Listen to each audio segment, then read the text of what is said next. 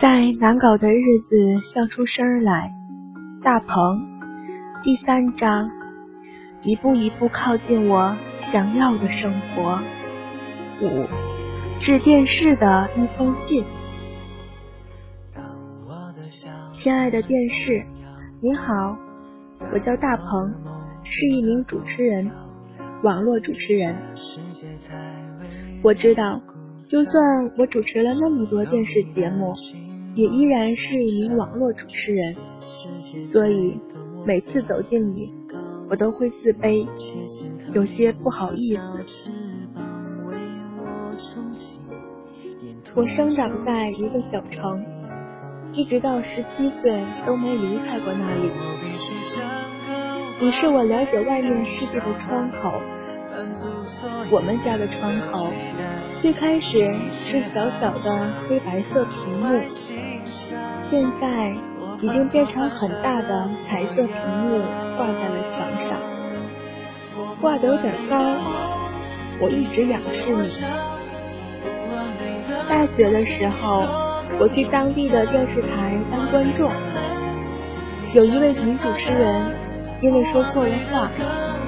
被导演当着我们所有人的面骂得很惨，我看她马上就要哭了，但是导演立刻倒数五、四、三、二、一，开始，奇迹发生了，他竟然瞬间换上了灿烂的笑脸，我觉得很神奇，你就是魔术师。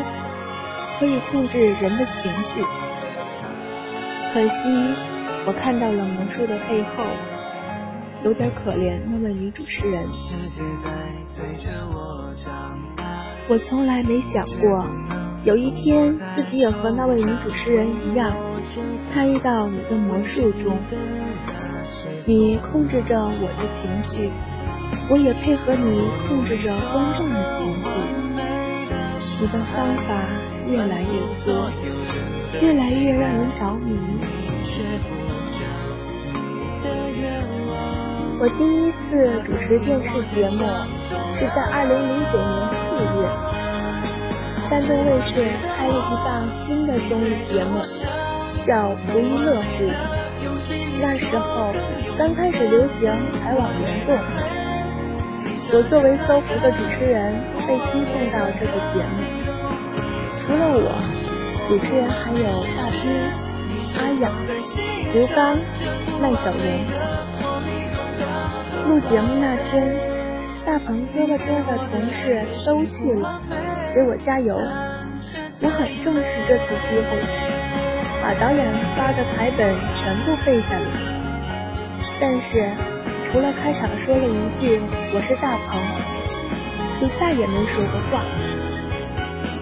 为什么其他主持人都没有按照台本上写的说呢？为什么大兵面对各种情况都能灵活应对呢？我不知道你还有多少秘密是我不知道的。我郁闷了好几天。第二次录影，导演让我准备一个模仿。我在家里对着镜子练了一个礼拜。录完以后。节目里虽然没播，我越来越不懂我像是一个舞台上的观众，在主持人旁边看着他们主持，慢慢的发现一些规律和微妙的关系。我把每次录影看到的都写在一个小本上。还记录了大兵说的一些机智的话，想着下一次自己面对类似的情况就可以用得上了。但是这样的机会不多，错过了就是错过了。有一次我在节目里做一个游戏，从高处摔了下来，挺狼狈的。观众们乐得不行，其中一个主持人把话筒递过来说：“我们请大鹏介绍一下玩这个游戏的经验吧。我还在眩晕，呆呆的望着话筒，半天说不出话。我很想说点什么，但就是说不出来。空白了几秒，他就把话筒拿走了，开了一个玩笑说：“这孩子真是摔傻子。”然后节目继续进行。那天录完节目，我躺在酒店的床上哭了，觉得自己特别笨。以前总想有机会多说几句话，但是机会来了，却又把握不住。我一边哭一边想，到底应该怎么接那句话呢？终于，在他把话筒递过来的几个小时以后，我想到一句：“你觉得我现在这么狼狈，像是很有经验的样子吗？”我把这句话写在小本上，但是再也没用上。错过了，真的就是错过了。亲爱的电视，你告诉我。每个主持人都有自己的角色分工，为了让自己的角色不被淘汰，我偷偷练了一个绝技。那时候节目有一个固定的游戏板块，在鱼缸里放很多的水和橘子，大家不能用手，完全把头埋到水里用嘴叼橘子，看一分钟之内谁叼的多。这个环节，无人能敌，因为我自己在家的脸团里经常练。适者生存，但是适者并不一定是强者。后来我留在那个节目，主持了一年多，学到很多东西。二零一零年。我成为辽宁卫视《明星转起来》的主持人，从舞台的最边上站到了中间。我知道，这也不是因为自己够资格，而是因为我师傅赵本山的推荐。亲爱的电视，那段时间我的压力真的很大，很多事情还没想明白，就直接面对了。我的语境好像和工作环境也不太一致。有一次录完节目，我师傅在后台问我录的怎么样，我告诉他挺热闹的。节目组的一位工作人员劝我以后不要这么说，因为他理解的热闹就是乱。而不是我理解的气氛热烈，我有些委屈。后来慢慢接受了这种设定，和每个人聊天都要顾及潜台词，这还挺累的。明星转起来在辽宁卫视停播之后，本山传媒又在北京卫视开了一档节目，叫《喜剧之世界》。我突然又换到另一种语言环境，在那里，我又被重新归零。怎么站，怎么做，手放在哪里，说什么样的话，都有严格的规定。有一次，我换了一个发型，节目负责人在化妆间和我聊了很久，我非常痛苦，感觉在台上。连标点符号都是错的，不会主持了。哦，对了，为了能够成为一名合格的主持人，我自己还报了一个普通话培训班。不过还没等到考试，喜剧世界就停播了。我和师傅说自己很对不起他，主持了他的两个节目。结果都黄了。师傅说我太自作多情了。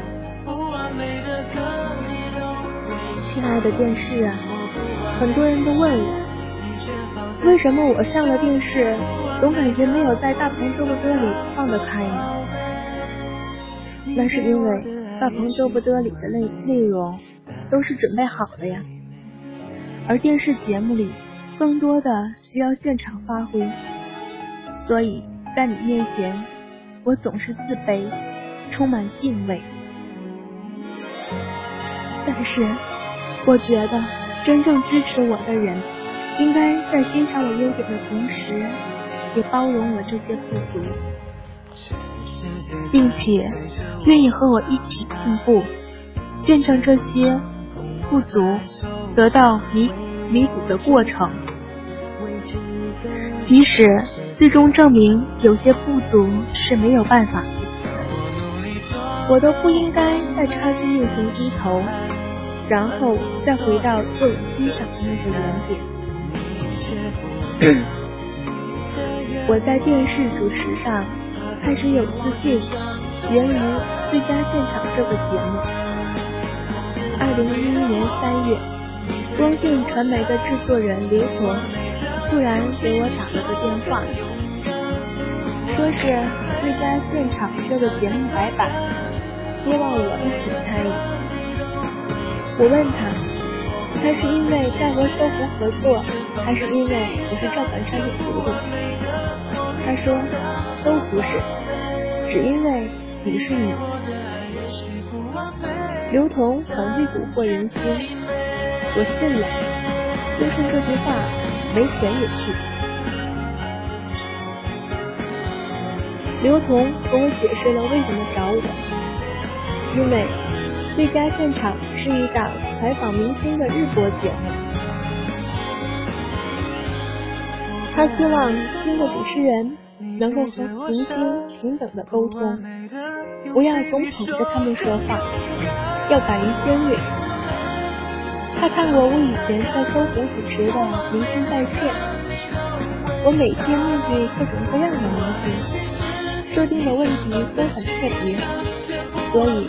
他希望我把这种风格带去最佳现场。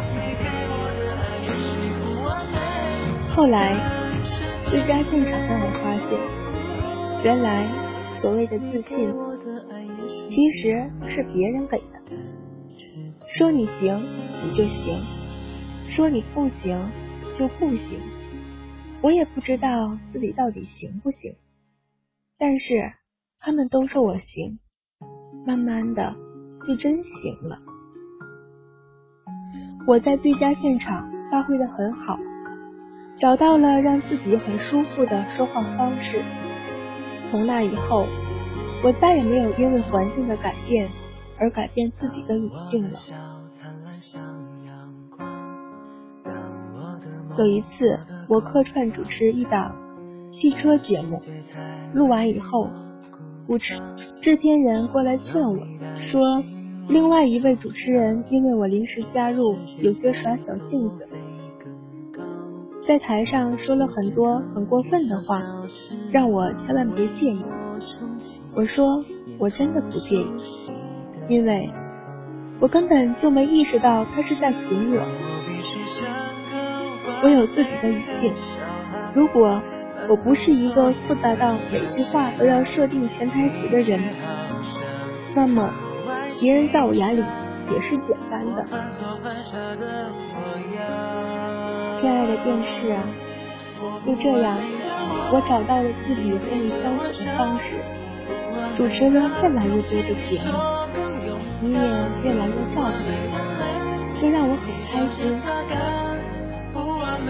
我也同样开心。在你的身边，我遇到了很多比自己优秀，更可怕的是，比自己还要努力的人。你有时候看到他们，觉得自己配不上你，但最开心的是，我又可以学到很多东西，这都是因为你。我有一个心愿，希望有一天，当我们尽情拥抱的时候，自己不会再害羞。我爱你，也希望你更爱自己，好好照顾自己。你的大鹏。